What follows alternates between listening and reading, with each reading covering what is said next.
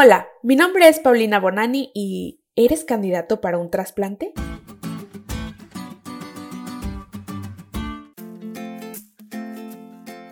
Hoy te voy a contar algo un tanto personal. Cuando yo nací, le dijeron a mis papás que me habían detectado un soplo en el corazón. Tal vez nunca lo hayas escuchado, pero es algo relativamente común en los recién nacidos. A veces es benigno, como fue en mi caso, pero en otras ocasiones puede ser causante de muchos problemas cardíacos a lo largo de la vida de una persona.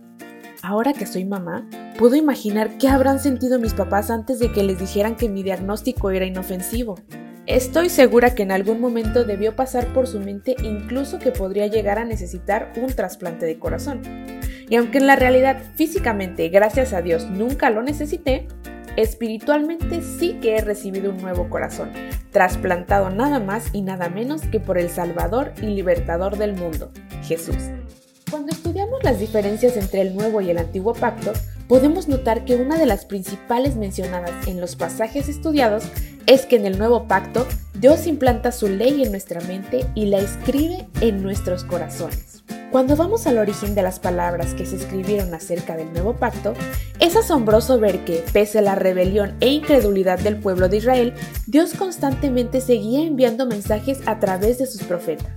Es admirable que aunque Israel era infiel, desobediente y apóstata, el Señor les anuncia su disposición a entablar una relación de pacto con todos los que estén dispuestos a arrepentirse, obedecer y reclamar sus promesas.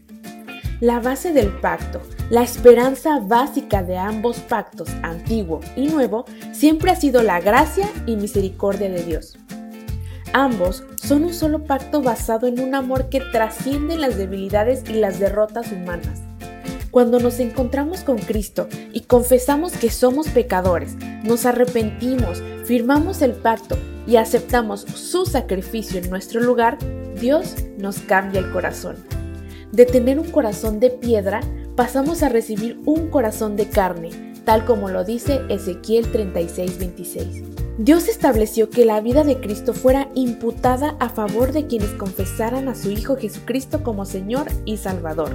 Es decir, su justicia perfecta, su corazón perfecto, su obediencia perfecta, su vida perfecta pasa a ser nuestra en el momento de nuestro nuevo nacimiento de nuestro trasplante de corazón. Si tú sientes que hoy necesitas urgentemente otro corazón, te tengo una buena noticia.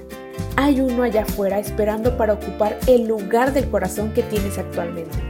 No hay lista de espera, no hay que pagar para recibirlo, ni esperar para ver si es compatible o no con tu organismo. La familia del donante está más que dispuesta a darte el corazón. Y no solo eso, sino que además está anhelando que compartas con otras personas a tu alrededor la bendición que te ha sido dada para que ellas puedan beneficiarse y recibir un nuevo corazón. ¿Lo aceptarás?